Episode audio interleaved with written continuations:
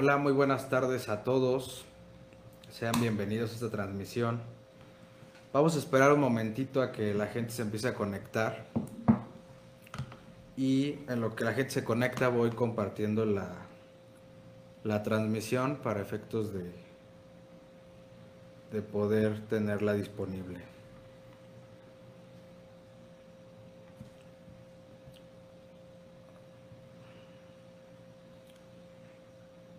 Veo que alguien ya está conectando. Vamos a esperar unos minutos para que más gente se conecte, lo que se transmite en otras redes. Y para que podamos empezar.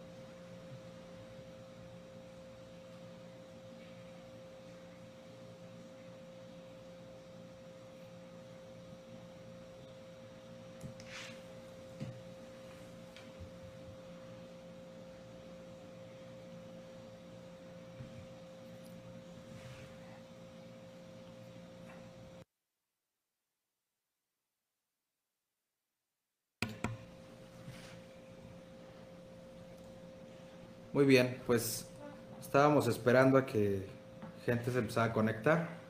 Eh, ya se compartió la, la publicación y bueno, esperemos que en el transcurso de esta charla se empiece a conectar más gente. Pues el día de hoy vamos a hablar de un tema importante que es violencia familiar. Tenemos aquí a un especialista en la materia penal, el licenciado Juan Manuel Ramírez Ibarra. Él es abogado litigante con experiencia de más de 30 años en diversas áreas, sobre todo en la penal, y dirige una firma de abogados, RI Abogados, donde él es el socio director y fundador de esta firma, que pues tiene varias áreas de, disciplinarias del derecho, ¿no? Es nuestro invitado y pues su servidor, eh, yo dirijo la firma BMA Abogados México, soy el socio director, me desarrollo más en el área eh, civil y familiar entonces vamos hoy a tener dos puntos de vista, digamos, diferentes, desde el punto de vista penal y desde el punto de vista civil. Obviamente el objetivo de esta transmisión es dar a conocer al público en general eh, qué debe de hacer ante una situación de violencia familiar eh, y qué es lo que está pasando en la actualidad con, esto del coronavirus y cómo se ha incrementado la violencia en estos últimos meses. Se va a ocupar un lenguaje eh, prácticamente eh, normal, no vamos a tratar de usar tecnicismos para efecto de poder eh, hacer llegar al público la información de manera más clara y, sencilla, ¿no? Sí, buenas tardes, buenas tardes todos, gracias Alberto. Sí, vamos a hacer una presentación que, tratando de utilizar un lenguaje natural y previniendo de que no es no pretendemos hacer una exposición exhaustiva del tema porque es muy vasto, ¿no? Y tampoco una exposición eh, técnica eh, porque pues pretendemos que sea más accesible para la comprensión de todas las personas, ¿no? Sin embargo, sí trataremos de, cubrir los mayores aspectos, los mayores los relevantes de, este tema, ¿no? Porque este es un tema que, pues la verdad es un fenómeno que, pues eh, viene de mucho tiempo, ¿no? Digamos, eh, existe desde hace, desde siempre, yo me atrevería a decir. Claro. Pero... Eh, era un secreto a voces, ¿no? Pues a veces ni a voces era un secreto, simple y sencillamente, ¿no? Y, pero afortunadamente el tipo de violencia, la violencia familiar y la violencia contra la mujer cada vez se va haciendo más visible. Y se va haciendo más visible porque cada vez las mujeres, los niños, los adultos mayores van ejerciendo más el derecho que les confieren las leyes para, para defenderse. Es un fenómeno que, repito, siempre ha existido, pero se mantenía así como un secreto y se sigue manteniendo en muchos lados y en muchas familias, este, guardado bajo siete llaves. Pero la verdad de las cosas es que mujeres, niñas, niños, adolescentes, adultos mayores e incluso hombres, cotidianamente llegan a sufrir violencia física, psicoemocional, económica, social, y cada vez es más frecuente la, la visibilidad de estas conductas. Se ha ido incrementando, no quiere decir con esto, yo no me atrevería a decir que antes no existiera, sí se ha ido incrementando, pero siempre ha existido como lo acabo de mencionar. Desgraciadamente este tipo de violencia, como la que vamos a hablar el día de hoy, de la violencia familiar, se da precisamente en el seno de la familia, dentro del hogar, ese lugar que debiendo de ser un refugio para todos los seres humanos que vivimos en una familia, un refugio seguro y de, paz, de tranquilidad, se vuelve eh, como la cabaña del terror, el llegar o el estar en el hogar ante la presencia de, violencia, de las clases de violencia que vamos a, a platicar. Que luego dicen que es mejor no llegar a la casa porque quién sabe qué vaya a estar pasando ahí, ¿no? ¿Cómo me vaya a ir? Sí.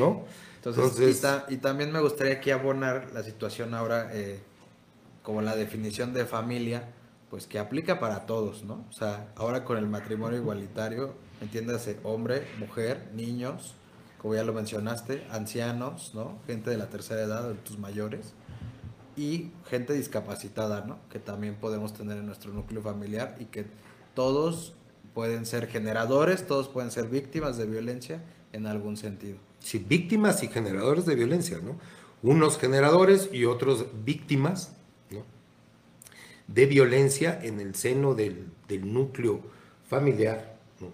Y esto es lo que es más doloroso, porque, repito, en el seno de la familia donde se vuelve la cabaña del terror, más cuando son los integrantes de nuestra familia los que nos generan o los que nos hacen víctima de esta violencia. Y este fenómeno con la visibilidad que va teniendo, pues desgraciadamente sí ha ido en, expansión.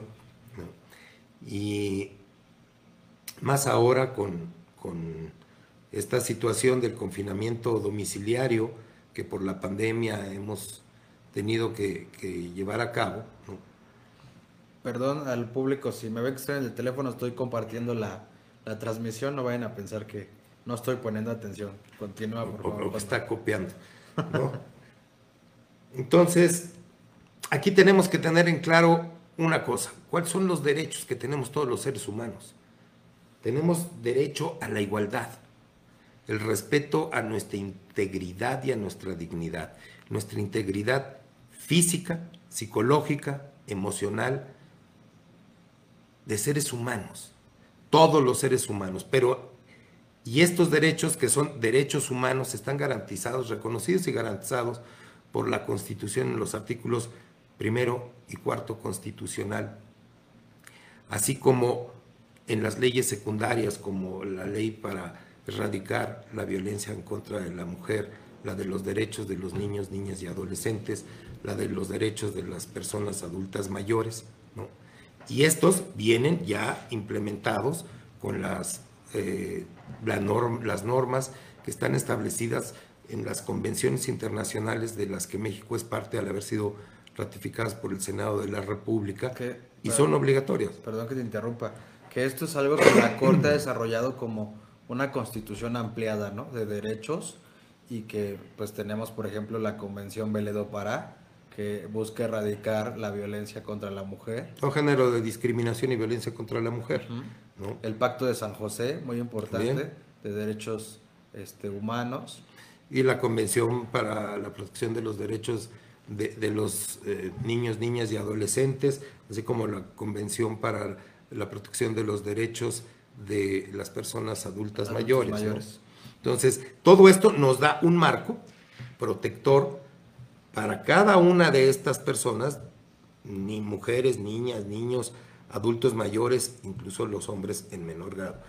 Y, están reconocidas por nuestra legislación de tal manera que cualquier persona que transgreda estos derechos está cometiendo un ilícito sancionado por las leyes nacionales e internacionales. Claro. Pues eh, nos gustaría compartir unos datos con el público acerca de la, de la cuestión de la violencia en, los últimos meses.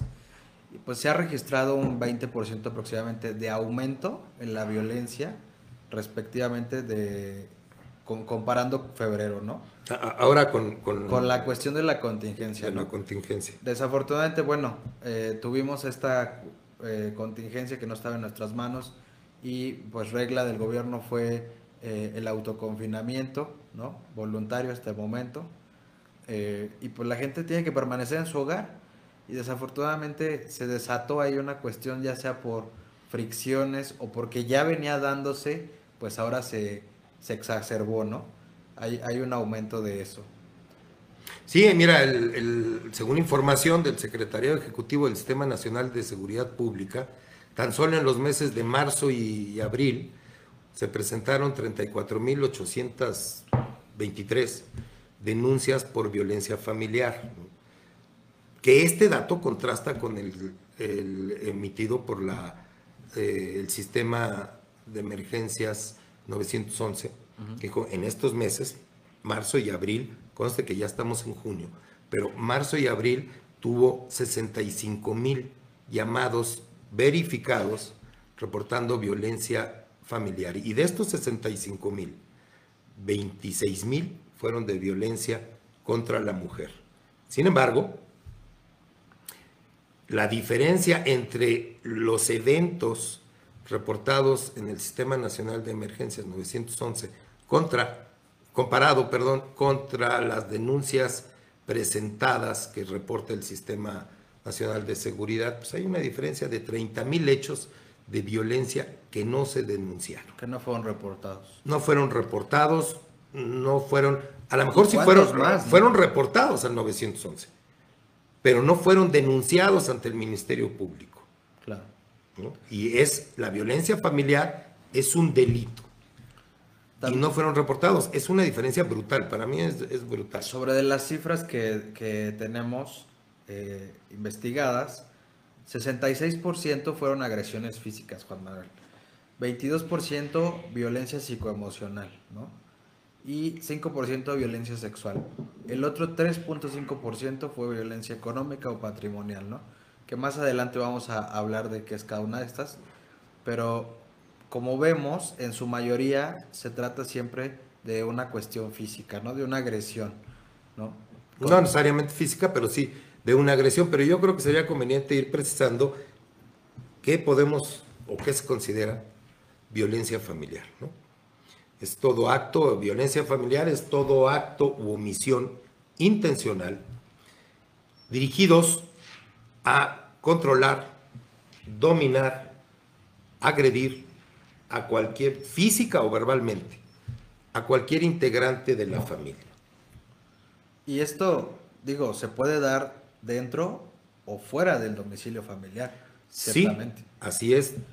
Dentro o fuera del domicilio familiar, no hay de que, ay, como estábamos en el cine o vinimos al parque, pues no es delito de violencia familiar. Tenemos una relación de eh, o sea, familia. Podríamos decir que la clave para que se califique como una violencia familiar es que haya un vínculo filial.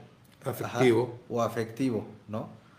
Solamente en esos casos se calificaría como violencia familiar. Sí, mira, como integrante de, de la familia tenemos, ¿no?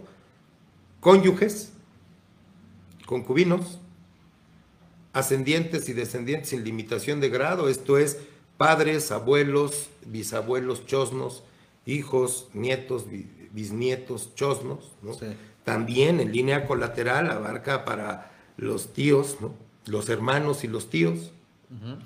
Y esto también abarca para el parentesco afín que se da entre uno los, los cónyuges con los suegros, con los, con los cuñados, con un factor. El hecho de que eh, no necesariamente la relación tiene que ser actual. ¿A qué me refiero? Cónyuge cónyuges, esposo y esposa, o excónyuges también puede ser motivo de violencia familiar, exconcubinos. Y en una interpretación y aplicación ampliada de la ley, también este tipo de violencia, eh, este tipo de figura, perdón, protege a los novios y exnovios, ¿no? Hay unas novias y exnovios que son muy necios, muy generadores de violencia. Las famosas, parejas tóxicas, ¿no? Eh, exactamente, ¿no? Entre otros factores, ¿no? Entonces, tienen una relación por afinidad y o por afecto. Ok. ¿sí? Que pueden vivir dentro del domicilio o fuera, del domicilio. Está eso. Ese es lo que protege esta figura. Desde luego, y hay que hacer esta precisión, nuestros audioescuchas ¿no? nos van a, decir, bueno, pues también es la violencia contra la mujer. Sí, hay cuatro clases de violencias y son las mismas, porque vienen establecidas las mismas en el Código Penal, que en el Código Civil, que en las convenciones internacionales, en la de Belén Pará, en, las convenciones internacionales, cuatro tipos esenciales de, de violencia que son aplicados tanto para el núcleo familiar como para la mujer, como para el niño, niña o adulto mayor, ¿no? Sí, o sea, individualiza la violencia, mujeres, niños, este, adultos mayores, pero digamos que de donde se ramifica es de la violencia familiar, ¿no? Porque nace de esa relación que tenemos como familia, ¿no? O por afinidad, como bien lo dijiste, suegros, ¿no? Así es. Que no necesariamente form o sea, son de mi sangre, como decimos coloquialmente, pero por alguna circunstancia de, un matrimonio o algo, bueno, se vuelven mis parientes eh, de una forma... Mi relativo afín. ¿no? Ajá, ¿no? Extraordinaria. Entonces, eso es lo que, lo que se está viviendo hoy en México y, y, con ese tipo de violencia, ¿no? Así es. Obviamente tenemos al margen pues las violencias que ya comentamos de la mujer, de los niños, de los adultos mayores, ¿no? Pero nos vamos a enfocar en la cuestión familiar. Así es, haciendo una presión aquí, podrán ir viendo que las acciones de violencia pueden llegar a ser tan graves que pueden privar de la vida a un ser humano, en específico para que no haya una confusión a la mujer. Sin embargo, en esta presentación no vamos a incidir sobre el tema de de, exclusivamente de la violencia contra la mujer y tampoco en lo que resulta en el feminicidio. ¿no? Claro, eso ya es un tema que nos da para mucho. Pero, para mucho. y también, ah, perdón, pero quisiera hacer también otra presión para que no vayan a, pensar que, que, queremos hacer o disimular la violencia contra la mujer, porque no es ese el camino. La violencia familiar la puede generar cualquier integrante de la familia, sea hombre o mujer. Y hasta los mismos hijos. Los mismos hijos, de cualquier sexo. Hay mayor incidencia y es reconocida, es visible y es muy lamentable que haya mayor violencia física, en general violencia en contra de la mujer. Pero también hay mujeres que son generadoras de violencia familiar, son generadoras de violencia y el receptor o la víctima es el hombre. Parece que no, pero sí. Hay violencia que se ejerce sobre el hombre. Por favor, no se confunda de que estamos tratando con esta exposición o en algún momento de ella de disimular, de disminuir, de desvalorizar la gran importancia, la lamentable importancia que tiene el fenómeno tan desagradable, tan abyecto de la violencia en contra de la mujer. Es mucho. Es, más que contra el hombre, ¿no? Y, mucho más. Por lo regular, bueno, yo puedo hablar desde mi experiencia con mis clientes y con amigos míos. Eh, la violencia contra el hombre se da también mucho eh, en la comunidad LGBT, ¿no? que es donde hay eh, familias homoparentales, hoy con la, con la nueva este, legislación y el criterio de la Corte que ya dijo que cualquier legislación que diga que el matrimonio es entre hombre y mujer es una norma inconstitucional y violatoria de derechos humanos, pues entonces cualquier relación, o sea, homoparental, eh, también puede ser víctimas de, violencia, ¿no? Y es donde más se da entre hombres. Y aunque no se constituyan como padres, eh, la relación LGTB, este, simplemente como pareja, ¿no? Es una, una relación eh, afectiva, ¿no?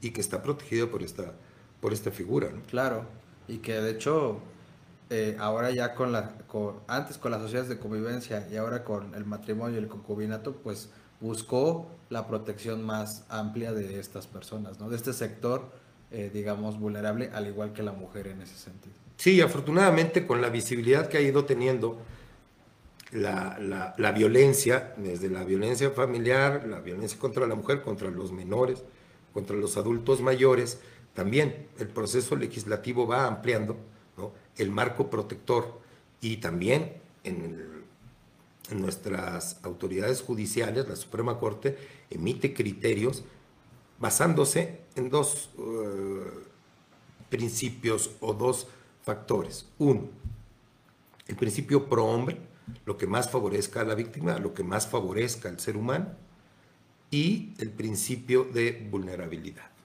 ¿Cuáles son los factores que influyen para hacer los factores sociales, físicos, tradicionales, que influyen en considerar a una persona vulnerable. Vulnerable. Que es lo también se conoce como categorías sospechosas, ¿no? Permea dentro del, ámbito, ¿no? Pues sí, aquí mira, el, concepto de, vulnerabilidad eh, sí entra directo, de lleno, por el solo hecho de ser mujer, ya se le considera que pertenece al sector vulnerable.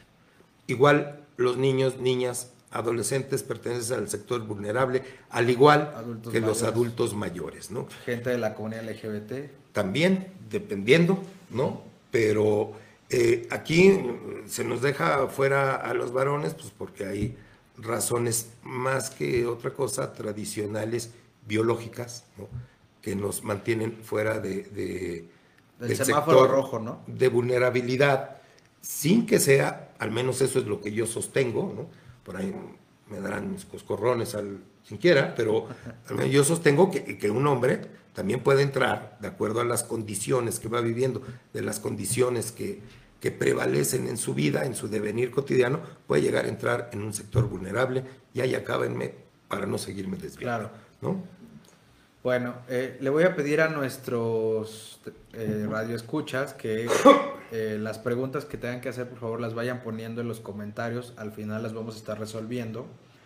Y de igual forma. Que las hagan y de una vez les vamos respondiendo. También, eh, de igual forma, si tienen alguna pregunta que quieran hacerla de manera privada, les pido que manden un WhatsApp al teléfono 55 22 60 56 92. Ahí podemos estar resolviendo algunas inquietudes privadas que no quieran a lo mejor compartir aquí en general, ¿no? Eh, creo que valdría la pena, perdón, ¿no? ya tomada esa nota, espero que la hayan tomado la, la, nota, creo que valdría la pena para ya entrar de lleno en el, en el avance del tema, ¿no? no la, otra es, eh, ya, ya, hablamos de qué es la violencia familiar, ¿no? Todo acto u omisión intencional que se ejerza sobre un integrante de la familia con el propósito de dominar, sojuzgar, lesionar, eh, dañar en general a ese integrante de la, de la familia. ¿no? Y esto nos lleva a que en las leyes, repito, Código Penal, Código Civil, las leyes especiales en contra de la violencia de, la mujer, de los menores y de los adultos mayores, nos lleva a que hay cuatro tipos de violencia, así lo, lo, clasifica. ¿no? Una es eh, la violencia física. La otra la psicoemocional. Sí. La otra entra la cuestión sexual, violencia sexual. Y por último la patrimonial, ¿no? La económica, ¿no? Así la, la, clasifican como, General. Eh, como, económica, ¿no? La violencia física, ¿quieres de tú definirla? Sí, bueno, pues violencia física es de la más recurrente y la vamos a encontrar en aquellos actos donde se utilizan instrumentos o el propio cuerpo para causar una lesión, un daño, ¿no? Físico, que sea visible de alguna forma, ¿no? No, Y- no- pues una y- lesión interna. Pues es Y no, y no de, y no nada más se limita a, por ejemplo, un golpe o, o con algún objeto, también puede ser con algún o alguna sustancia, ¿no? Por ejemplo, se, se empezó a dar mucho el caso de que había que mujeres que les aventaban ácido, pero a nivel familiar podríamos encontrar, por ejemplo, que te aventan una taza de café caliente, ¿no? Puede causar una quemadura importante, ¿no? sí. Entonces, esa es la violencia de tipo física, que es como la más detectable por ser a simple vista y la más fácil como de, de identificar, ¿no? Después toca la Fíjate, fíjate que sí, pero voy a diferir un poquito de ti, porque si bien es cierto que la violencia física es la más visible, ¿no? y también al ser la más visible es la que más se denuncia por las consecuencias inmediatas ¿no? de daño que produce, y en esto puede ser el daño leve O la muerte. o grave, ¿no? o llegar hasta la muerte. Creo que es de las violencias que más rápido pueden trascender, ¿no? Sí, o sea, temporal, la vida de exacto, la persona. Exacto, temporal o permanente puede ser la lesión, ¿sí? Sí. Pero es la visible. Sin embargo, yo en cuanto a la permanencia de esa conducta o a la reincidencia en esa conducta o la que sea más común, difiero. Porque yo creo que la que se da más común en general y dentro del núcleo familiar es la psicoemocional, ¿no? que es todo acto o omisión encaminado a provocar un daño. Ese daño no es físico, Claro. ese daño es Mental. psíquico y emocional y tiene consecuencias gravísimas. ¿Cómo se manifiesta? Pues a través de condicionamientos, de prohibiciones, de amenazas. Podría ¿no? ser, este, no sé, si no me tienes listo a esta hora la comida, va a pasar algo, ¿no? Eh, Sí, de, de- de las amenazas en general, amenazas de daño, ¿no? Claro. Porque hay que recordar que toda la violencia se da con un ánimo de daño. El objetivo es dañar. es dañar, ¿no? Entonces, los insultos, ¿no? Y aquí pues ya este está muy difícil porque desgraciadamente este, hoy vemos parejas, de- desde novios, esposos, concubinos, pero familias completas en donde el diálogo es a través de majaderías, Claro. ¿no? De, pero de majaderías, no de, ah, ya, güey. O sea, el trato ya no es cortés, ya. No, es, bueno, es que lo ven normal. Es que así Hemos es el modo de la en familia. una normalidad de esa ¿no? situación. y Pero es- hay insultos que son muy graves y se lo dirigen padre o madre o abuelo al menor Claro. o incluso, sí los he oído, y yo creo que todos hemos oído, de repente el menor también a sus padres, pues así nos llevamos, ¿no? Eso rompe una barrera, rompe un esquema y facilita o establece las vías para que a través de ese modo se lleve a cabo una violencia psicoemocional. ¿Y por qué es tan peligrosa? Porque si bien un golpe, un ojo morado es visible, Sí. un brazo roto es visible, las dos van a sanar en una temporalidad relativamente corta. Claro. El ojo morado en 15 días y pues va a parecer que nunca tuvo nada. El brazo solda bien y todo, pues no pasó nada. Pero la psicoemocional tiene una trascendencia mayor. La psicoemocional mina el espíritu de la persona. Puede desembocar hasta en el suicidio. Ah, Es que acaba con su autoestima. Claro. ¿no? La, la sumerge a la persona víctima de la violencia, la sumerge en un estrés, en una depresión constante. No voy a adelantar porque eso lo vamos a ver En los conforme a los efectos, ¿no? No. Los efectos de esta violencia. Pero por eso sostengo yo que es La más recurrente. la más recurrente y además va a estar presente de alguna manera en las otras clases de, de- de violencia, ¿no? Claro. Siempre va a estar presente. Por O eso sea, es todos la- los maltratos de eh, vieja, ya está lista la comida, eh, no sirves para nada, eh, no puedes ni hacer el quehacer. Pues sí, panzón, Esas viejo, calvo y pobre, ¿quién te quiere? No sirves ni a la para nada. psicoemocional, ¿no? ¿no? Así es. Entonces, pues ahí tenemos ese... Ni para mantener a tu familia sirves, ¿no? Este, eres un inútil.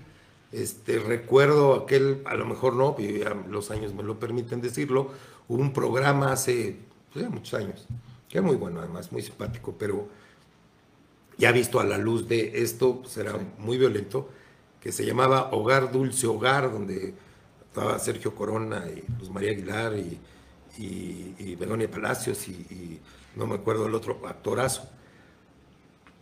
Pero la esposa, que era el papel que le tocaba desarrollar a, a Luz María Aguilar, su esposo era Sergio Corona y era el mouse, ¿no?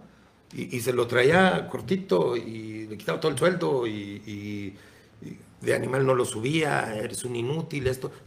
Esa es una generadora de violencia. Claro. Y también, o sea, digamos ahora poniendo el ejemplo a una cuestión de un adulto mayor, por ejemplo a los abuelos, ay abuelo, no sirves para nada, ya, o sea, de los nietos hacia los abuelos, ¿no? Sí, hay esa, digamos, irreverencia o esa falta de, respeto por, los adultos mayores, ¿no? Ahora ya como inútil, bulto. Ahí, está el mueble. Pues, pues ¿no? Eh, y se da inútil, bulto, mantenido. No sirve para nada, ni para barrer siquiera, cuando el hombre ya trabajó toda su vida. Y además aquí hay un deber, ¿no? Un deber, los que no quieran verlo como un deber moral, ético, espiritual, del cuidado de los, de los padres. Legalmente los hijos tenemos la obligación Claro. De cuidar y procurar, no solo económicamente, sino también cuidarlos físicamente y de procurarlos y cuidarlos también espiritualmente. La falta de estos, el reclamo de estos es violencia. Claro. Y sí, como tienes, o sea, se da, se da, es la que más recurrente hay dentro del núcleo, ¿no? Que es la que, digamos, se eh, genera dentro de la misma casa. Es que se vuelve imperceptible, se vuelve como un hábito, porque ya lo veremos con los efectos de, de, la violencia en la víctima, pues ya lo ve como algo normal, como algo contra lo que no puede hacer. Lo que es más grave, se ve y se asume, sobre todo los infantes, como que así es. Y esto es tan grave tan grave que se olvida o lo primero que hay que ver es que el generador de violencia se cría y se desarrolla dentro del seno familiar. Y se va desarrollando y va evolucionando una criatura que per se al nacer pues no es violento. Sí, estamos como ah, decían por ahí eh, criando eh, violentadores. Así es. ¿no? Porque el niño está viendo lo que está pasando en casa. Entonces, ah, es normal que mi papá le, diga a mi mamá que es una pinche vieja, ¿no? O, o que le pegue, o que le pellizque al pasar. O que mi mamá al otro, pues, aquí tienes que dar dinero, cabrón, o una cosa así, ¿no? Ocupando ese tipo de lenguaje, porque así se ocupa en las casas, ¿no? Así, así es, ¿no? Entonces, sí es eso un ambiente muy violento que desarrolla a un futuro agresor, un violentador, como dice Alberto, ¿no? La económica, ¿no? también es la violencia económica, la otra clasificación. Y esto es, también es la, la apropiación, la limitación, bueno, hasta esconderse de sus propiedades, de sus bienes. Llámese documento, estamos hablando de su acta de nacimiento, sus pasaportes, su fe de bautismo, Yo lo su INE. En un ejemplo, ¿no? De pues, por ejemplo, no sé, yo gano 20 mil al mes, ¿no? ¿Sabes qué? Aquí hay mil pesos y con eso arréglatelo toda la quincena, ¿eh? Para hacer la comida. O sea, limitar el flujo de ingresos entre las parejas, ajá, eso es una especie de violencia. O la toma de cuentas, y aquí pues podemos hablar de aquella, del enorme Chava Flores, ¿no? Oye, es Bartola y te dejo esos dos pesos. Claro. Hagas la renta, el teléfono, la luz y me das mi cambio. Hoy por hoy sí hay ese tipo de control económico, pero más grave todavía es cuando la mujer o el hombre llega y le dice, a ver, tu sueldo, porque aquí yo administro. Claro. Soy la administradora o soy el administrador. Y el otro ahí tiene, quien le entrega su sueldo, ahí tiene que andar pidiendo para los chicles, para la gasolina, para los cigarros y quedando a la voluntad del dominante si te doy o no te doy. Y es, por ejemplo, eso también se traslada, por ejemplo, a los niños, ¿no? O sea, a mí me ha tocado ver familias que, por ejemplo, oye, que el niño necesita unos zapatos nuevos. Esos todavía aguantan. Aguantan otro yo. Hasta que sea, exacto. O sea, eso también impacta, es, un, es, la violencia económica permea a todos los miembros de la familia, ¿no? O sabes que el niño quiere comprarse, no sé, una pelota o algún juguete, ¿no? Que esté como que fuera de los... Es que en general toda clase de violencia desarrollada dentro del seno familiar permea a todos los integrantes de la familia. Por eso hay víctimas directas que son los directamente receptores de la violencia, los que lo resienten sobre su persona o sobre sus bienes, ¿no? Y las víctimas indirectas, ¿no? Hablando en el, en el sistema familiar, tendríamos, si hay un agresor varón que violenta físicamente a la madre, es la víctima directa, la dama. Las víctimas indirectas serán los menores, los hijos, los adolescentes. ¿no? Esas también están protegidas por la ley. ¿no?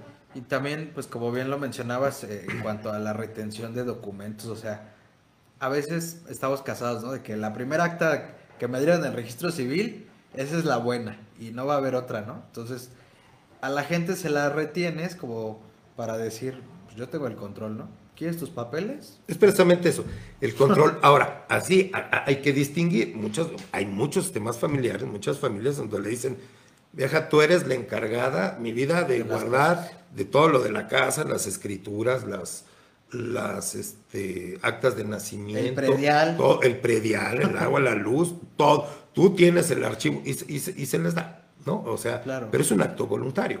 Otra cosa muy distinta en que llegue y diga, Matenga dijo la changa. Y oye, ¿y dónde están mis papeles? Yo los tengo. O no sé. O, no sé, ya los perdiste. Necesito esto. ¿Para qué? ¿Qué vas a hacer? Oye, yo no te tengo que dar cuentas qué voy a hacer con mi acta de nacimiento. Y esto se da mucho, e, este escondida o, o, apoderamiento de documentos que no necesariamente deben o, o tienen que ser con un valor económico X, ¿no? Sino es un valor de identidad, el acta de nacimiento, los pasaportes, y se da mucho. En los menores. En, en, en, los procesos de divorcio, ¿no?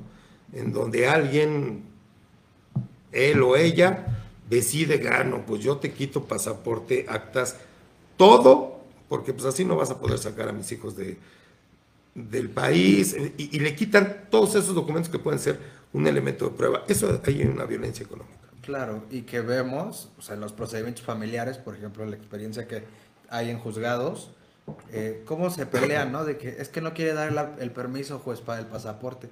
Pues ahí tienes al juez en, pues, a ver dónde está el pasaporte. Entonces el juez termina dando el permiso, ¿no? Y luego entra otro organismo que es la Secretaría de Relaciones Exteriores, por orden del juez, a emitir el pasaporte, ¿no? Para que el niño pueda viajar.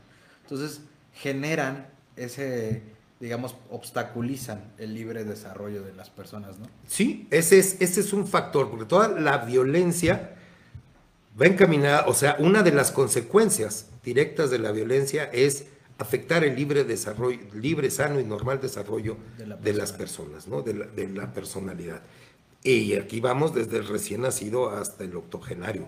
Entonces, la violencia económica, concretando, es el apoderamiento, el ocultamiento por parte de la otra persona, del agresor, de los bienes de uno, eh, de los documentos de uno, que no necesariamente tienen que tener un valor económico X, pero son propiedad de uno. Claro. Esa es una, una violencia económica, el, el, padre, la madre, el hermano mayor, el, que dice, pues viene tu, tu tablet, ¿no? yo la voy a usar, pues sí, yo la compré con mi con mis recursos, yo la necesito, lo siento, yo la voy a usar, ya es mía y no estés molestando porque es la familia, yo mando, esa es una violencia económica. No, y también ahí en ese contexto puedo mencionar, por ejemplo, lo, los jóvenes que tienen becas, ¿no? O sea, a veces los padres, eh, ya te dieron, ya te depositaron la beca, ve y sácala, ¿eh? Porque la necesitamos para, para pagar mí? cosas de la... O sea, ¿cómo? No, es para mí. Es propiedad del adolescente, del estudiante. Una cosa es coopera con los gastos familiares, ¿no? Y otra cosa es Matanga dijo la changa o y hasta no la tarjeta de la beca la tiene el padre, ¿no? O la madre.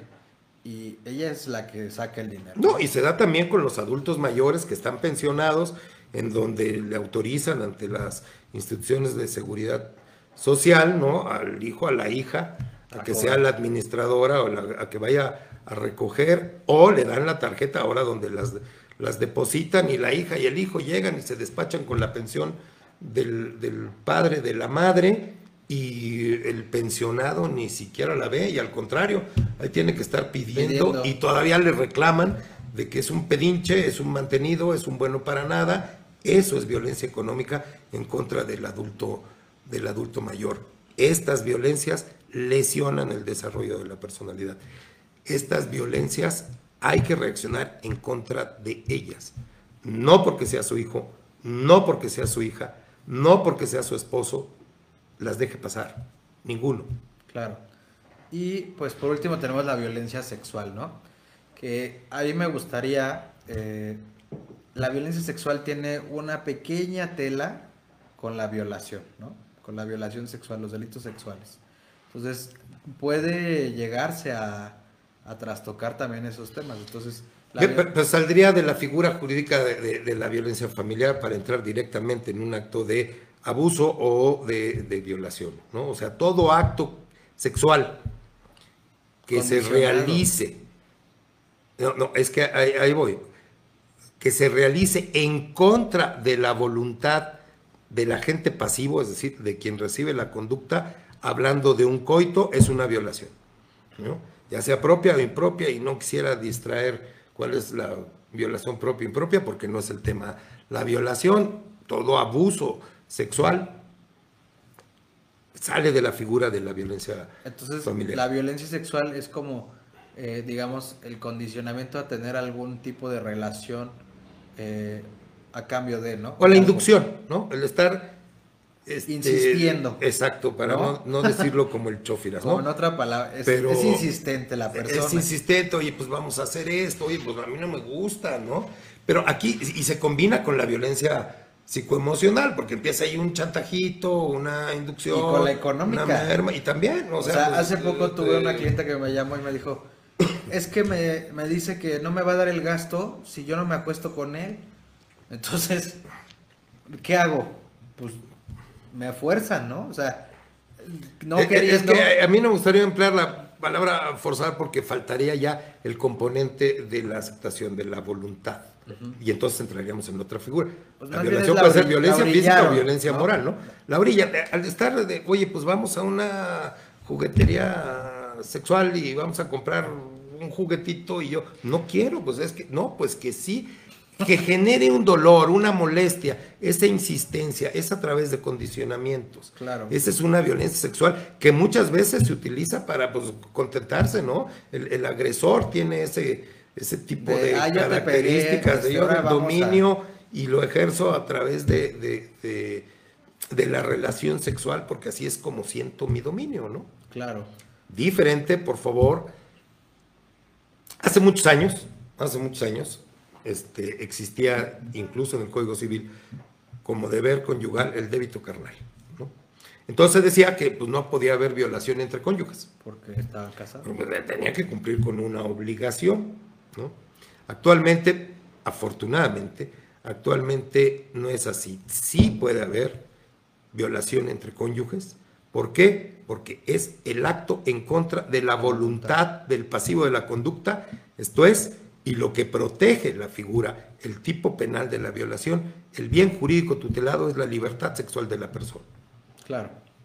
Y también, o sea, a veces no lo creemos, pero el hecho de, por ejemplo, eh, uno sale del trabajo, ¿no? Y le dice, oye, ya voy para allá, espero que ya estés lista porque vamos a, a ver, no, espérate, pues sí, ¿cómo?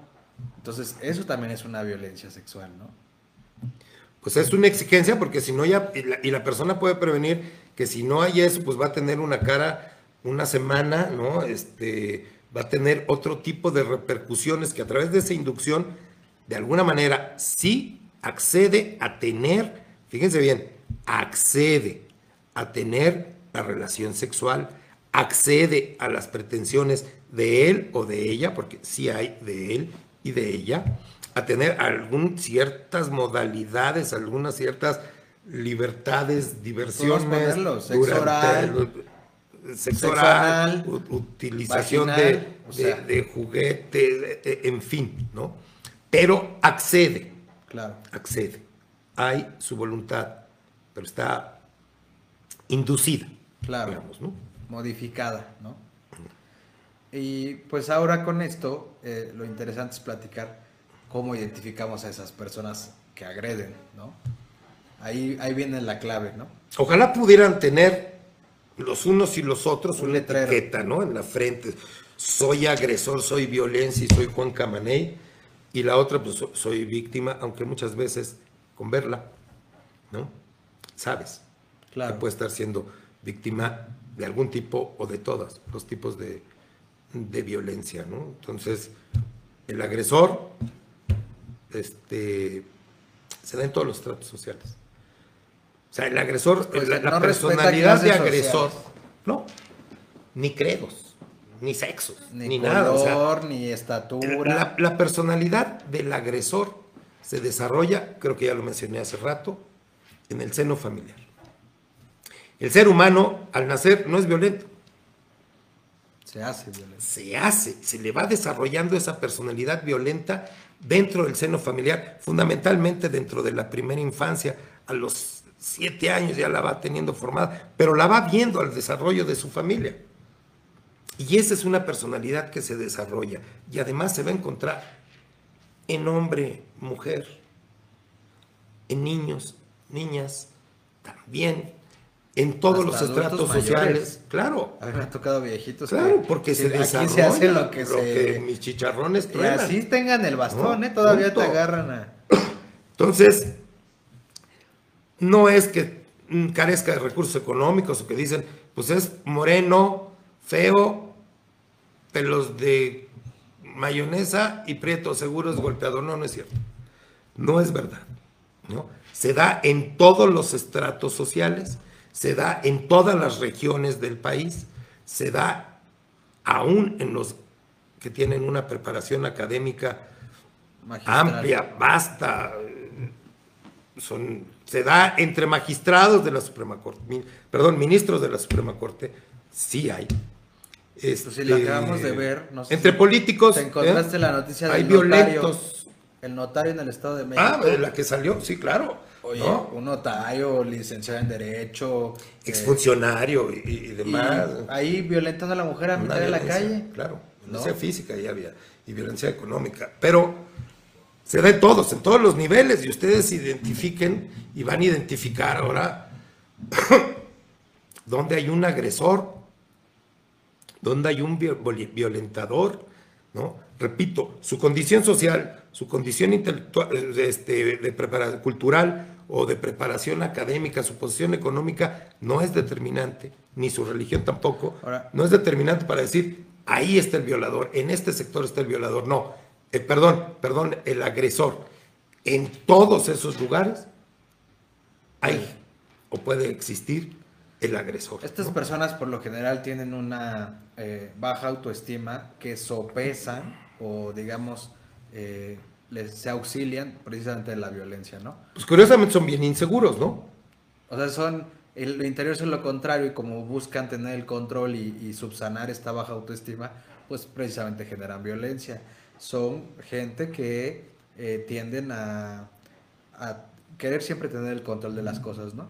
Dominio, El, el dominio, dominio. ¿no? De, a ver, o sea, inclusive es- no lo, luego no lo vemos, pero cuando llega alguna pareja o algo, tú te sientes aquí y yo me siento acá. O sea, eh, Sí. ya ahí empezamos como que le gusta un poco el control, ¿no? O hasta que yo no hable, tú no hablas, ¿no? ¿Sí? O, o no te sientas hasta que yo, hasta que esté servido todo, Ajá. ¿no? Y ya comes hasta el final. Eh, Pero el, el agresor, sí, efectivamente, primero tiene una baja autoestima. ¿no? Es inseguro. Y fue inseguro como hijo, es inseguro como padre. Y va a ser inseguro como amante, como esposo, como lo que quieras. Y también en el caso, aplica para las mujeres igual, ¿eh? Claro, sí, es, es- es- es agresor y no identifiquemos, porque sí lo prestamos al principio, es agresor o agresora, ¿no? Es eh, un término general. Tienen Tiende. capacidad de persuasión. No, pues por supuesto, son bien persuasivos porque siempre van a tender, eh, sí, a manejar las Son circunstancias, las circunstancias, los hechos, de acuerdo a su conveniencia, en donde los deje en una posición de dominio y echan mano a la persuasión. Tienen un poder de persuasión importante y donde además ¿no? Claro. se siente a través de esa persuasión, a través de esa acondicionar, per- perdón, acomodar las cosas y los hechos a su conveniencia, tienden a decir, y lo podemos encontrar, no, no, de sufrir, yo, yo soy el que ha sufrido más, ¿no? Yo tuve una, una infancia terrible, yo solito me sobrepuse esa infancia, yo soy el capacitado, tu opinión, por Dios, tu opinión, ¿qué, qué puede contar, no? Yo soy el que está capacitado, yo soy el honesto, y soy honesto porque soy honesto, no soy igual, soy diferente. Este, soy honesto y, basta con que yo sea honesto para que todos lo sean. Podría añadir, perdón que te interrumpa, eh, tienden a ser muy mitómanos, ¿no? O sea, se hacen un mundo de, de juguete en su cabeza que... No, y mienten para manipular la realidad a su conveniencia. Mienten, mienten por sistema. Y mienten ah, echando mano de, de su, esa, esa habilidad de persuasión que tienen. ¿no? Mienten para qué. Todo esto va encaminado al dominio, al control, a la manipulación de su entorno. Claro. ¿sí? Tienen estos imaginativos, ahí el- a qué le tiras cuando sueñas mexicano, ¿no? Que te sacas la lotería y ya quedaste y hacen unos proyectos mega enormes, ¿no? Y no tienen que quedarse muerto para echarlo a andar, ¿no? Y cuando se dan cuenta de la realidad se frustran. Y entonces esa frustración la vacían en su entorno familiar y con el primero que tienen a la mano o lo insultan o lo agreden o lo violentan También físicamente. los ¿no? agresores son los que, si no estás con ellos, estás en su contra, Ah, sí. ¿no? De entrada. El que no es conmigo contra mí es, oye, pero yo tengo derecho, y esto, grábenselo todos, todos los seres humanos, y más siendo miembros de una familia, integrantes de una familia, tenemos derecho a sentir, a disentir, a opinar de manera distinta y a ser respetados en la integridad. Esto es un derecho humano. Este es un derecho que el agresor ni nadie puede pisotear y no debemos dejar que se pisotee. ¿no? Entonces, estas son algunas de las características, porque hay bastantes más, ¿no? Porque luego Sí, se, hay, todo un tratado psicológico. se entrecruzan, ¿no? La combinación de algunos factores. No quiere decir que el agresor vaya by the book, ¿no? Este sí, checklist, checklist, checklist. Ah, si no, no es agresor. Tiene la mayoría, no tiene la mayoría, no. Hay combinaciones de conductas, de parámetros que reflejan que esa persona es un agresor, esa persona es un peligro. eh, contra esa persona hay que hacer acciones para protegerse, ¿no? Claro. Y de ahí, pues, habría que ver cómo repercuten en el pasivo de la conducta. Y que a veces ¿no? es la no nos damos cuenta ya hasta que nos estamos casando a lo mejor, pero o no o que ya tenemos bastantes años conviviendo, ¿no?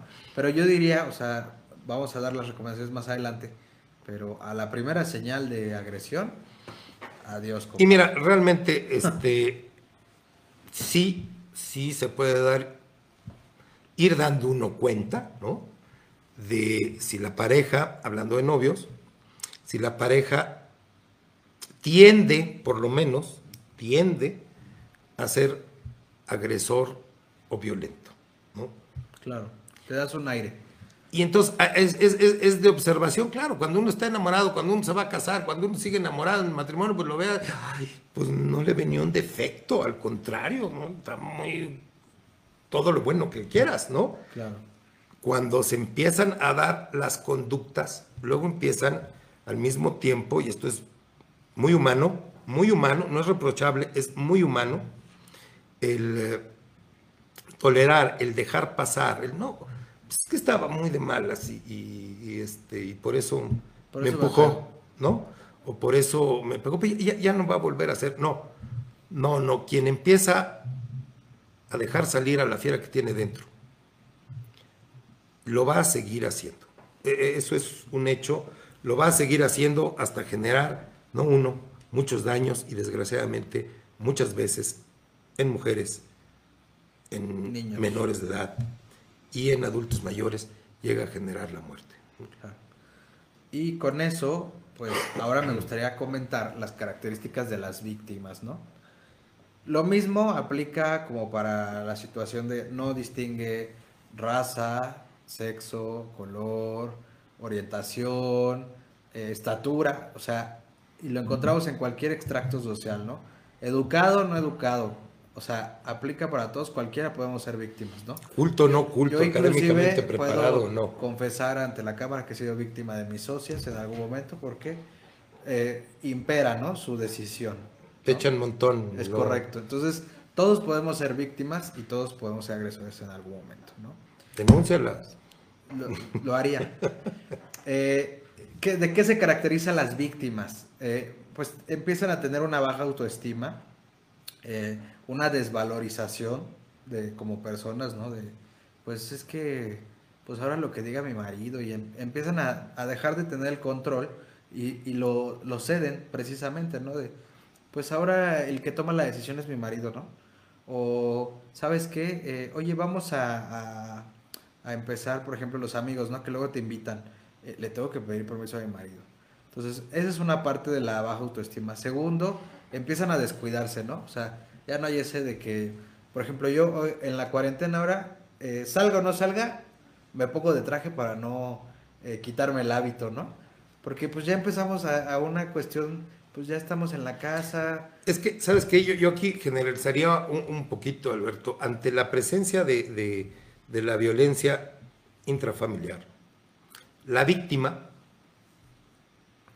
va entrando en un proceso patológico de adaptación, en donde siente y hace estrategias, técnicas, este, moditos, intentos, este, oraciones, para ver si de esa manera el agresor deja, cesa en sus acciones de violencia.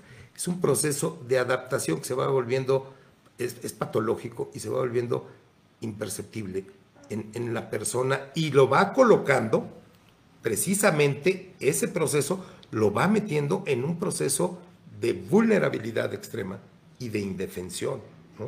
Llega al punto en donde dice, pues, haga lo que haga. Me va, me va a pegar. Me va a pegar, o me va a decir, o me va a castigar, o no me va a dar. Que si chiflo, que qué arriero. Y si no, pues que qué callado. O sea, me va a ir de lo mismo. Claro. Entonces, toma una conducta o toma una actitud que le podríamos llamar en términos generales de, resignación. Otros más técnicos podrían decir que es de indefensión aprendida. ¿no? Claro. También, bueno, estas personas se caracterizan por estar bajo constante estrés, porque no saben, ¿no? ¿Qué va a pasar? Si hoy me va a pegar, o me va a gritar, ¿no? Etcétera. Eh, también estas personas están bajo ansiedad y por la misma ansiedad genera a veces trastornos eh, del sueño y trastornos alimenticios, ¿no? Como puede ser la bulimia, ¿no? O la obesidad. La obesidad, el insomnio. Entonces, empieza a haber una, un deterioro de la persona eh, en cuanto a cuidados personales, Inclusive hasta a veces la higiene. Es de, pues hoy no me voy a bañar, ¿no? O a lo mejor hasta es una forma de la víctima de para que no me vaya a tocar. Pero hay un factor que es bien importante y muy triste la víctima de violencia, ante todo este espectro que vive, ante esta eh, indefensión aprendida, se va, va teniendo una sensación, primero, a, partir de su golpeteo a su autoestima, ¿no? Entonces, de autodesvalorización, de vergüenza. Y hay algo que es terrible cuando es agredido, la víctima, agredida, agredido, llega a un punto en donde justifica al agresor. Dice, pues me, pega porque soy tonta. Porque me lo merezco merecido me lo tengo. O no supe cocinar la comida que le gusta y entonces pues me merezco la chancla por ahí dice. Y esto la lleva a tener vergüenza o lo lleva a tener vergüenza y se empieza otro proceso que es de aislamiento. Aislamiento del, de la propia familia, de los papás, de los hermanos, de los primos, de, de los propios, del propio círculo de amistad. Estos son algunos de los factores, porque vamos, son muchos y que son detectables, sí, son detectables a través de los estudios psicológicos y que se hacen. Yo diría que en una cotidianidad, o sea, eh, mm, aquellas personas que, por ejemplo, yo he tenido conocidos que, por ejemplo, les habla la mamá, oye, mi hija, te voy, o mi hijo, ¿no? Te voy a ir a ver el fin de semana. No, no vengas, este, porque no va a estar, no sé, Rodolfo, y entonces, eh, no, no vengas. O sea, esos son focos rojos que también, digamos, las personas que están externas a la víctima deben de aprender a detectar. Sí, porque uno de los, de los elementos que utiliza el, el agresor es ir aislando limitar la convivencia limitar de la o, isla, o irla aislando, ¿no? Pues este es mío, yo domino y yo digo a quién, cómo, cuándo y de qué manera lo va a ver y entre menos lo vean mejor porque le pueden abrir los ojos, ¿no? Porque y que como tú bien dices, puede llegar otro a defender, ¿no? Se vuelve una normalidad. O sea, por ejemplo, caso de los novios, ¿no? Me avisas cuando salgas de tu casa y cuando llegues.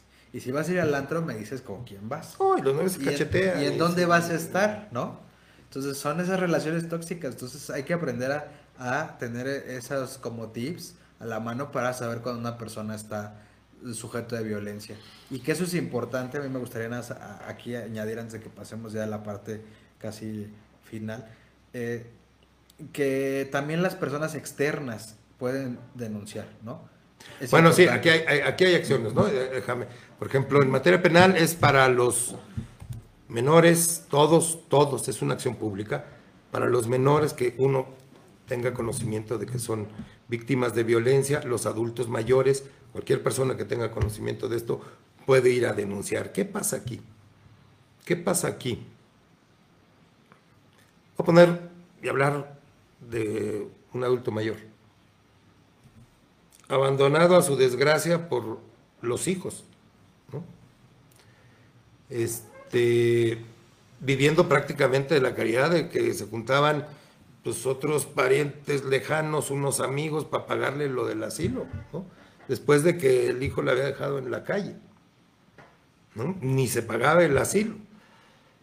Y se denuncia, y esta denuncia que es de acción pública, repito, después tiene que ser ratificada por la víctima directa, que es el adulto mayor. ¿Y qué pasa aquí? Y esto es muy recurrente. Cuando el adulto mayor se entera de que ya fue denunciado, ay, pues gracias en protección suya. Sí, cómo no, oiga, pero pues sí va a ser metido, sí va a ser, su hijo va a ser motivo de un proceso judicial, de un proceso penal y puede, puede llegar a ser este, castigado con prisión. No, no, no, espéreme, espéreme, espéreme. Mejor ya no. Es mi hijo, yo aquí estoy y ya, pues hay yo ya viví lo que tenía que vivir, ¿no?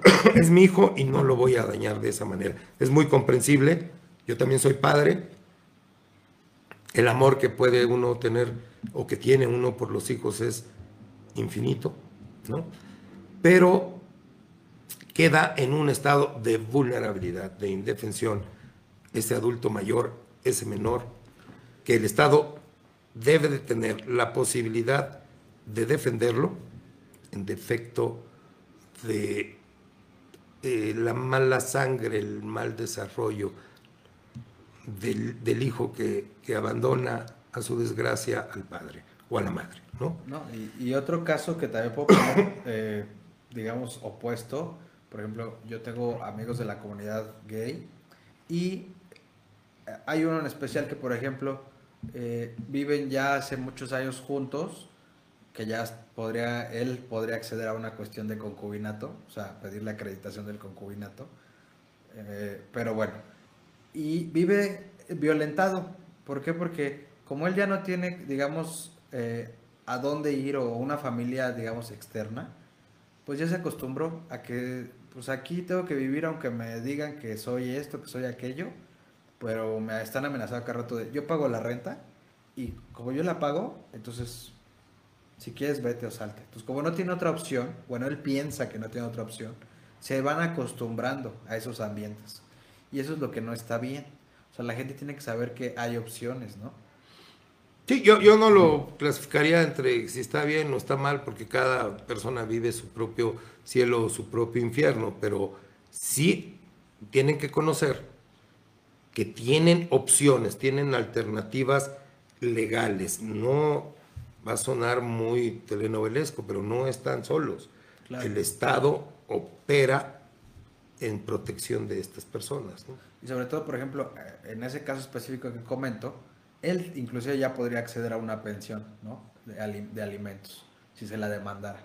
Entonces, no sabe que tiene esa herramienta también. Y a lo mejor sabiéndolo, dice, no, yo, yo, no, no, porque hay ese proceso de adaptación, ese proceso patológico de adaptación. Pues, así me tocó, me tocó, yo, yo lo elegí. Claro. Pues ahora no me puedo, como si no se puede luchar para atrás en el momento que quisiera. Es correcto. Y bueno, con eso hay tres consideraciones que hay que dejar en claro. Entender que la violencia no se va a detener en ningún momento, que es un riesgo eh, a su integridad y seguridad física, y que no tiene que pasar por ello, que siempre hay soluciones a eso. A lo mejor en el momento no nos gusta, pero así como se adaptaron a vivir en un ambiente así, pueden adaptarse a otros ambientes, ¿no? O a, otras soluciones a lo mejor no están dentro de la perspectiva que en este momento tienen. Mira, yo, yo, yo lo diría de esta manera, Alberto. Directamente a, a nuestro público. Si usted es víctima de violencia, no lo tolere. Denuncie. Protéjase usted y proteja a los suyos, a sus hijos. Identifique, quiere hablar, trate de que vaya a un, unas terapias psicoemocionales. Normalmente el agresor va a decir, no, yo no necesito nada de eso y estás loca o estás loco. Yo, primero que se arreglen los psicólogos y los terapeutas y luego pretendan a mí decirme y va a generar violencia. La violencia, el agresor no se va a detener de manera espontánea. Hay que ponerle un hasta aquí en protección de usted y de sus familiares. Eso es lo, que yo diría. Y hay que hacerlo con prontitud. Ahora, ahí viene la pregunta de, nuestro, de nuestra charla. ¿Qué hacer ante la violencia? ¿no? Yo, en principio, diría, como ya vimos, hay dos vías, la vía penal y la vía civil, que es la vía familiar, ¿no? Denunciar ante el Ministerio Público, demandar ante el juez familiar, ¿no? Sí. Y esa es la, primera, ¿no? Que tenemos que hacer inmediatamente en cuanto estemos frente a un caso así. Eh, podría añadir, solicitar en eso medidas de protección, que ahorita vamos a hablarlas brevemente eh, en qué consisten, que pueden ser provisionales o urgentes, ¿no?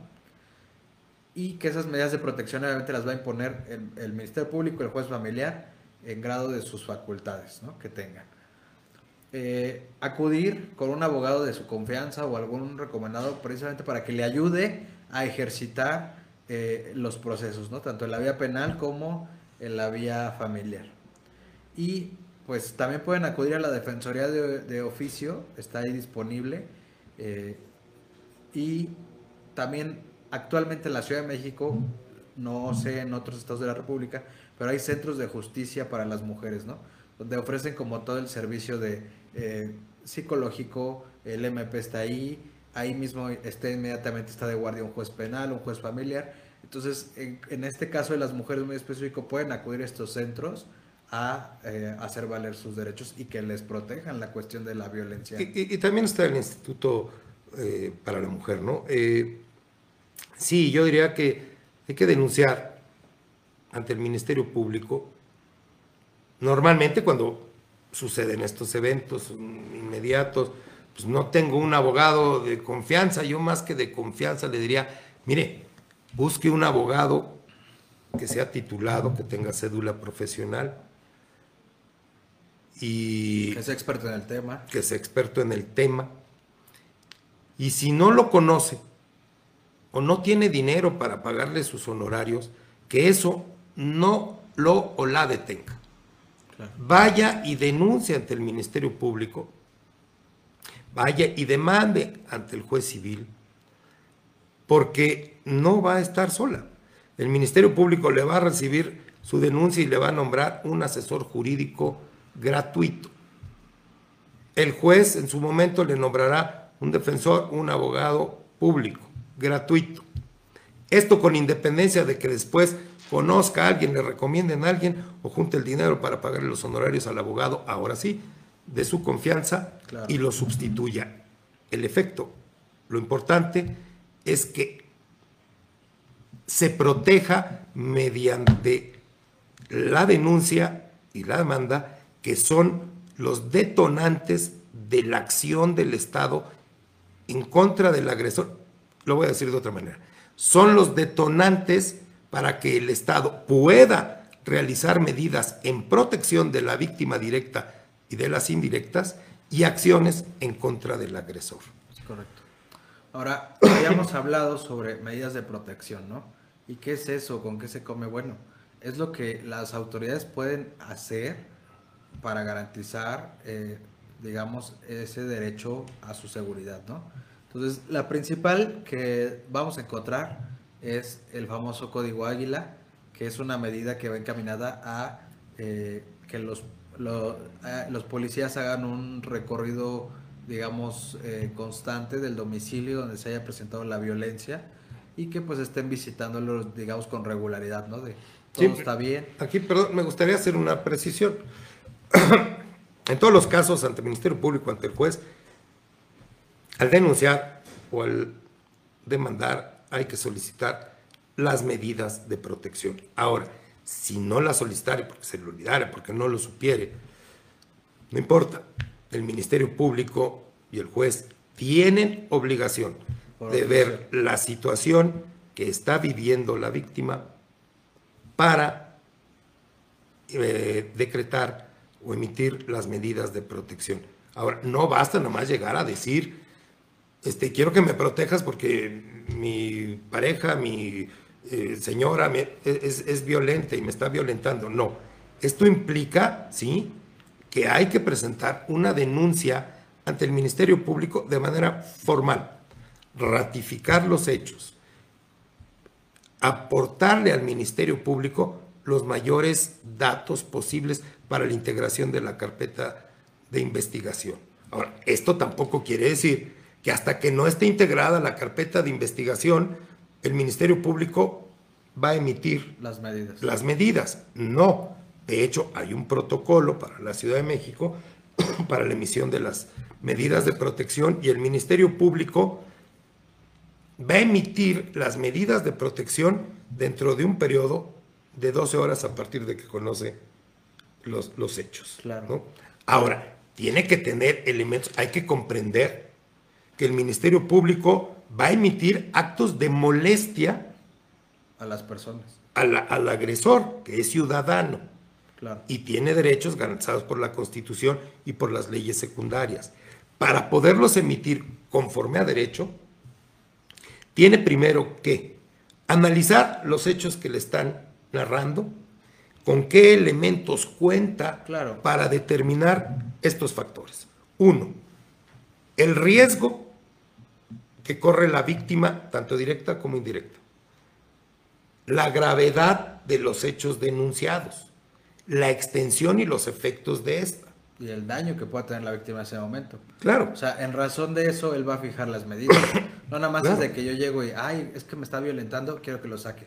O sea, debe de haber una cuestión que, que el, MP se pueda dar cuenta de que es necesario la salida del domicilio del agresor. Sí, y además de esos factores, el MP también va a considerar, como también lo va a considerar el juez en su momento, es si el hombre o la mujer, el agresor, es reincidente. Oiga, fíjese que hoy, es junio, pero pues también lo denuncié en abril, por los mismos hechos, ¿no? Claro. Nada más que allá no fueron cachetadas, allá fueron patadas, y nada más lo amonestaron y le dijeron que no me podía volver agredir y vea cómo me dejó los ojos, ¿no? Eso hay que aportarlo al Ministerio Público, los testigos, si es que los hay, normalmente esto se da en privado. En privado, ¿no? Y es con base en eso el que el Ministerio Público va a tomar estas medidas urgentes en protección, repito, en protección de la víctima, tanto directa como indirecta, ¿no? Hay unas medidas, como lo mencionas tú, Alberto, que es, es una muy recurrente, es casi casi de... De entrada, de cajón. De entrada, ¿no? La vigilancia o el rondín, la protección, que no es propiamente protección, es la supervisión, yo diría. El domicilio. De, de, de, la, por parte de la policía preventiva del domicilio, del entorno en donde vive la víctima, si es que quedó dentro del domicilio, ¿verdad? Claro. Este, y lo hacen y periódicamente van y le tocan, oiga, la señora Marisol está, sí, como, como está ahí, no, pues todo tranquilo, no ha pasado nada, y reportan. O sí, se puso muy agresivo, quiere, ahorita vamos al Ministerio Público para que presente usted nuevamente la denuncia, etcétera. Eso puede ser el código juez, el, el, el código Otra, pues la provisión del agresor de acercarse a la víctima o comunicarse, ya sea al domicilio, al domicilio de trabajo, a las labores, a los centros de educativos donde la persona está estudiando. O sea, esa es otra medida.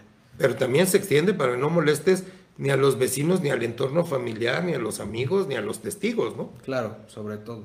También la, eh, los casos de urgencia, que eso es lo muy importante, que si fueron golpeadas en ese momento, golpeados, acudan inmediatamente para poder solicitar la medida de la separación inmediata del domicilio. Eso es muy importante porque a veces les pegan y dejan pasar el, al día siguiente o a lo mejor se van a casa de algún familiar amigo y entonces el MP, como ya no hay una urgencia, pues ya no puede decretar esa medida de manera isofacta, por así decirlo. Entonces, hay esa medida, ¿no? La separación inmediata del, del agresor del domicilio familiar. Fíjate que aquí me gustaría hacer una, una, acotación, porque no nada más es, parecería así como que, ah, que el Ministerio Público y el Estado ya dicen, ah, pues como ya tiene familiar, ¿no? Pues ya no le, le proveo de no, las claro otras medidas. No. Lo que pasa es que sí, está, está muy claro que lo que se le debe de proveer a la víctima es de un entorno amigable, conocido, familiar, donde, donde pueda ser acogida en estos momentos de, eh, de desgracia, ¿no? Y qué mejor que sea dentro de, de otra sección de la familia. Dentro de un círculo de amistades donde va a ser protegida, contenida, ¿no? donde va a estar segura. Si no los tuviera, si no los tuviera y, y, el agresor, la agresora, estuviera dentro del domicilio, no los deja pasar, el Ministerio Público le puede dar la orden, ¿no? y esto es de inmediato para la Policía de Investigación, para que ejecute y va y diga, para afuera, mi cuate. Claro. ¿no? Y regrésale las cosas que le quitaste y vas para afuera y señora, va para adentro. Si no hay esa posibilidad, también. No se va a quedar en la calle, no se va a quedar en la banqueta con sus dos, tres o cuatro hijos. Claro, porque hay, también hay otra medida que es el traslado de las víctimas a algún refugio. Claro, a unas casas de emergencia que se les dice que ojalá siga existiendo el presupuesto oficial necesario y debido para que sigan existiendo estas casas de emergencia, donde sí va a estar en un periodo este, breve en lo que logra contactar un entorno amigable que le pueda dar acogida y protección claro. de vida, ¿no? Ahora, estas medidas, Alberto, hay que precisar que si bien el Ministerio Público las tiene que o, este, obsequiar de oficio, de oficio dentro, y, y, no quiere decir que vaya a obsequiar todas, es lo las que vaya valorando pertinente. con los elementos que acabamos de mencionar, claro. ¿no? Pero estas medidas van a tener una temporalidad de 72 horas.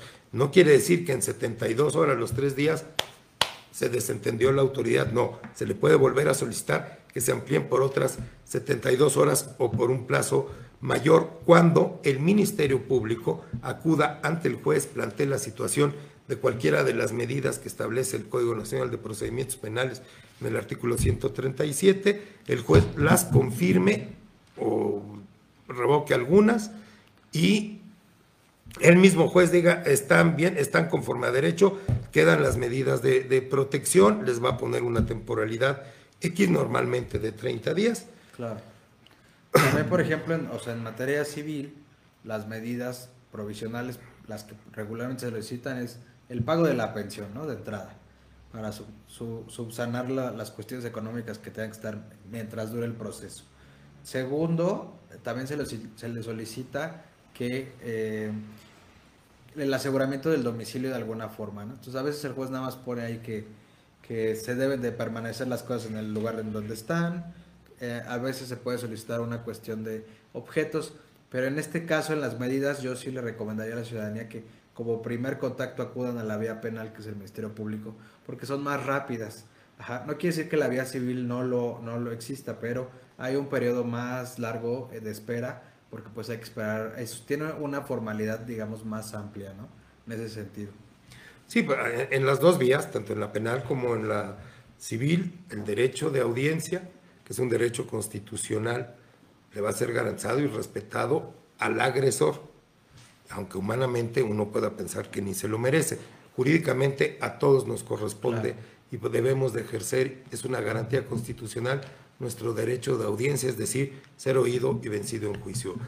Ahora, pudiera llegarse a pensar, que con esta maravillosa institución que tenemos en México, que es el amparo, pues qué fácil el agresor que es sacado del domicilio o que le es prohibido la, el acercarse a las víctimas. Puede tramitar un amparo. Puede tramitar un amparo, que le embargaron su casa preventivamente para garantizar el pago de la pensión alimentaria o incluso la reparación del daño, ¿no?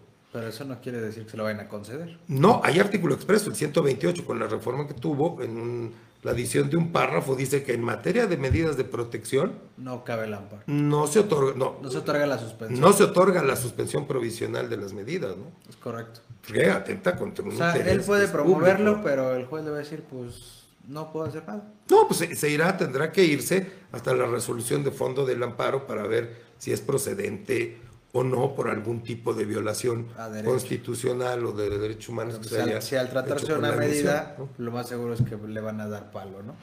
No, yo no me aventuraría, pero este, lo importante es que no le va a ser otorgada la suspensión. ¿Por qué eh, quiero enfatizar esto? Porque si bien un juez, el Ministerio Público las emite, se las confirma el, el juez, y tienen o no tienen una vigencia de 72 horas o luego le da el juez una, una vigencia mayor, que normalmente así acontece, ¿no? Pues uno puede pensar, no, pues se van a la vía de amparo o se lo pueden vender. Hay muchos abogados que sí se lo dicen. Claro. Lo pueden vender. No, yo con una suspensión la tumbas toda esta resolución y vas para adentro. Independientemente de lo que se resuelve en el amparo en el fondo. No es cierto, no es cierto. la víctima, o sea, porque tal vez la víctima es pues haz lo que quieras, vieja. Yo tramito un amparo y. Y me, a mí me. Entonces también que sepa que no, no es una cuestión el amparo para eh, utilizarse en contra de. ¿no? La suspensión eh, no, no quiere decir que no se vaya a sustanciar todo el juicio de amparo a resolverse en el fondo. No quiere decir que aun cuando si hay una ilegalidad en la imposición de las medidas de protección, el juez federal no vaya a conceder el amparo y entonces las revoque. Claro. No, lo que quiere decir esto y lo que estamos diciendo es que el efecto, uno presenta su demanda de amparo y dentro de las 24 horas le conceden o no la suspensión provisional. la suspensión se refiere a que eh, el agresor pueda volver a entrar dentro del domicilio. Exactamente. Que Porque eso es lo que va a pedir. Hoy me están violando porque no me dejan entrar a mi casa. Entonces, eso no va a pasar, o sea, no van, el juez no le va a otorgar la suspensión de sí, entra a la casa. Así es. Porque tiene una medida. Así es. Ahora, vuelvo a insistir, ustedes ya sabrán con quién lo hacen, pero si usted es víctima de violencia, si los adultos mayores que viven con usted o, aunque no vivan en su propio domicilio, son víctimas de violencia familiar, de cualquiera de las clases que hemos mencionado o de todas, denuncie. Denuncie en protección de usted y de sus familiares. Denuncie. Muy bien. Vamos a. Hay unos comentarios que nos empezaron a dejar. Los vamos ya a empezar a, a, contestar porque ya estamos como un poco apretados de tiempo. Toda esta transmisión va a quedar eh, en la página de Facebook para que la puedan ver eh, más tarde sin ningún problema. Además quiero decirles que por la tarde también, por la nochecita, podrán visitar mi blog. Es derechoentrenos.wordpress.com, en donde va a haber un poquito más de desarrollo de este tema por si tienen algún interés, lo pueden visitar. Nos, nos preguntan, por ejemplo, la primera. Dice, en el momento que reportan las denuncias eh, en el C5, en el 911, ¿no se supone que se sigue de oficio el delito por tentar, por tratar, por tener una denuncia telefónica como antecedente o esa petición de parte que se tiene que iniciar el proceso penal? No, ir a denunciar. Es, es por denuncia, ¿no? Querella, ¿no? Sí. Eh, otra nos dice, eh, Pati de la Torre dice, como, si, como bien dicen, muchos delitos de violencia intrafamiliar no se denuncian y por ende no se les da seguimiento. Si se denuncia, por lo general la víctima llega a ser victimizada también por las autoridades. ¿Qué medidas legales podrían tomar las víctimas eh, para tratar esta revictimización? Mira, esta figura de la revictimización, sí, lamentablemente está presente. Hay que considerar que la persona que en su defensa, en su desesperación, ya va y presenta una denuncia ante el Ministerio Público o va y presenta la demanda ante el, ante el juez familiar. civil familiar. Está afectada, ¿no? está extremadamente sensible, está afectada. Y de verdad, sí hay, eh, ha avanzado mucho la- las procuradurías de la Ciudad de México, del Estado de México. Son humanos, fallan, pero han avanzado y son sensibles, son ministerios públicos especializados. Desgraciadamente en esto hay preguntas del Ministerio Público que va por método en la investigación. O sea, no, no se pueden omitir. Desgraciadamente la sensibilidad es mucha. No quiero decir con esto que no existan torpes, barbajanes, Sí, así como hay que no sepan hacer la pregunta. ¿no? Hay como autoridades eficientes. Por eso es que también algo que te- tiene que conocer el, el auditorio es, eh, hay ministerios públicos especializados, ¿no? Sí. Por ejemplo, están las agencias especializadas en adultos mayores, las agencias especializadas en, en- en cuestiones de comunidad LGBT, ¿no? Que tienen como ese, ese, ese sentimiento, ese tacto a la hora de, de estar entrevistando a, la- a las víctimas, ¿no? Y pues la las fiscalías especializadas en niños también. Niños, niños, de- niños, niñas y adolescentes, Ajá. ¿no? Y también la Fiscalía Especializada para, para, para, para la Mujer. Son personas que eh, la institución les provee capacidad. Esto no las libre. No Claro. libra a nadie de que no haya, repito, torpes, barbajanes, No barbajanas, que no sepan hacer la pregunta, que no tengan esa sensibilidad para tratar a la gente y sí, sí dejan en muchas ocasiones, dejan un sentimiento de Decepción. revictimización para la víctima. No quiero decir que nada más sea un sentimiento, luego hay unas acciones mal desarrolladas en donde sí, efectivamente, están revictimizando a la víctima. Por eso es importante, muy importante, que la persona se asesore debidamente, vaya acompañado de un abogado titulado con experiencia en esto, pida a su asesor jurídico, que no lo tiene que pedir, el Ministerio Público no tiene abogado, ahorita les nombro un asesor jurídico gratuito, ¿no? Claro. que son los que podemos ver, entender, oye, cuidadito, trátamela bien, este, ten cuidado como pregunta, tiene que preguntar, hay cosas de la investigación que son preguntas de método de investigación que no las puede soslayar el Ministerio Público, pero hay de formas a formas, ¿no? Claro. Nos dice Diana Cardoso que si alguna vez puedes hablar de violencia en el trabajo, pues es un tema que después a lo mejor podríamos tocar en otra ocasión. Claro que sí, que puede ser relacionado con la discriminación laboral, ¿no? Ah, eh, la violencia que se ejerce sobre adultos mayores, ya lo comentamos. Nos pregunta Janet, ¿qué tan efectivo ha sido el servicio del Tribunal de la Ciudad de México en los asuntos de violencia familiar que se han presentado durante la cuarentena? Bueno, en mi experiencia les puedo decir que so- son pocos los que se han presentado porque precisamente la gente no quiere denunciar y se enfocan, se van más a la materia penal que a la materia este, civil.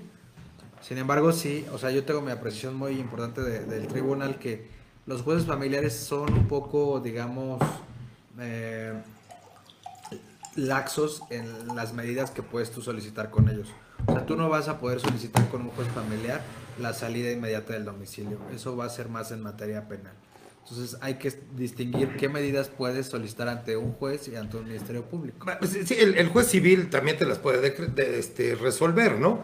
La, la, salida del domicilio este, familiar o del domicilio conyugal del otro cónyuge o el uso que quede, eh, quién va a quedar en el uso del, del domicilio familiar o del, domicilio conyugal nada más.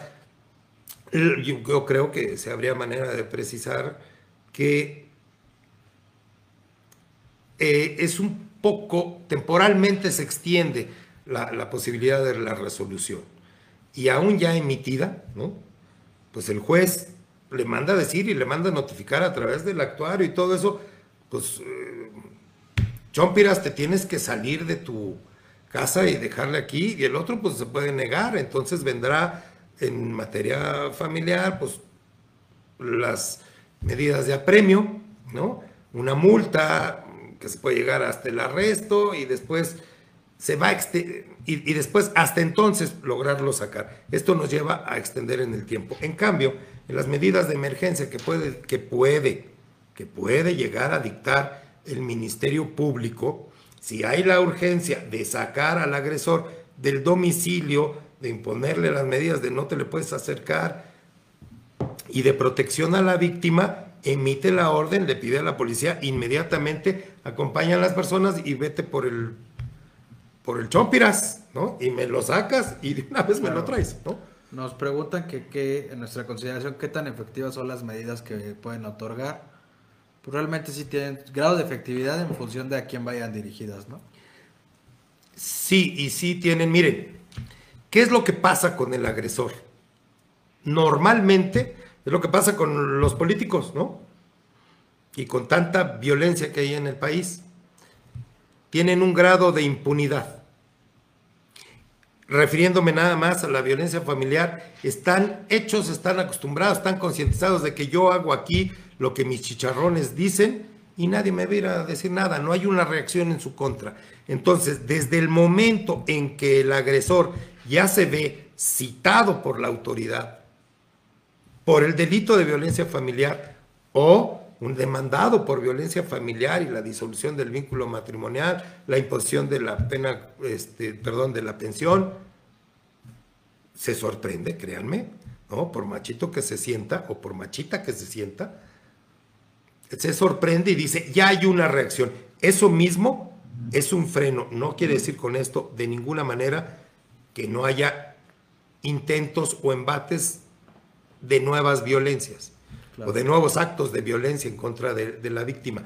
Las medidas, su eficacia, bueno, de mi experiencia, sí tienen una eficacia que es marcarle un alto. Uh -huh. Sí hay intentos, ¿no? De pues, contactarla a la víctima, a, a, a las damas que he defendido, que ¿no? Para presionarla a través de los amigos, eso se pone en conocimiento de la autoridad. Para que se le vuelva a citar y se le vuelva a decir, y créanme, sí son, dan una eficacia. No quiere decir tampoco, por favor, hay que entenderlo, que basta con ir a presentar la denuncia, ya tiene sus medidas de, de, de protección y ahí muere, ahí quedó. No. Claro. El procedimiento se va a seguir. Hay que seguirlo. La eficacia final de todo esto va a ser la integración de la carpeta de investigación. Y mire usted, al agresor o agresora llevarla ante el juez de control. Llevarla ante el juez de control para que el Ministerio Público formule imputación y solicite la vinculación a proceso. Y será acaso en ese episodio que ante el juez se lleguen a, unos, a una solución que puede ser definitiva. ¿no? Claro. Pues bueno, ya nos, nos habían hecho una pregunta sobre qué opinamos de la garantía de audiencia que se le tiene que dar al, al, al este, ya dijimos que se le tiene que dar. Se le tiene que respetar, claro. Constitucional porque se le da vista, ¿no? O intervención en esa medida. Más hay que procurar que se le respete. Para... Sí, porque precisamente luego por eso tiran los procedimientos. Así es. Porque no hay una garantía de audiencia.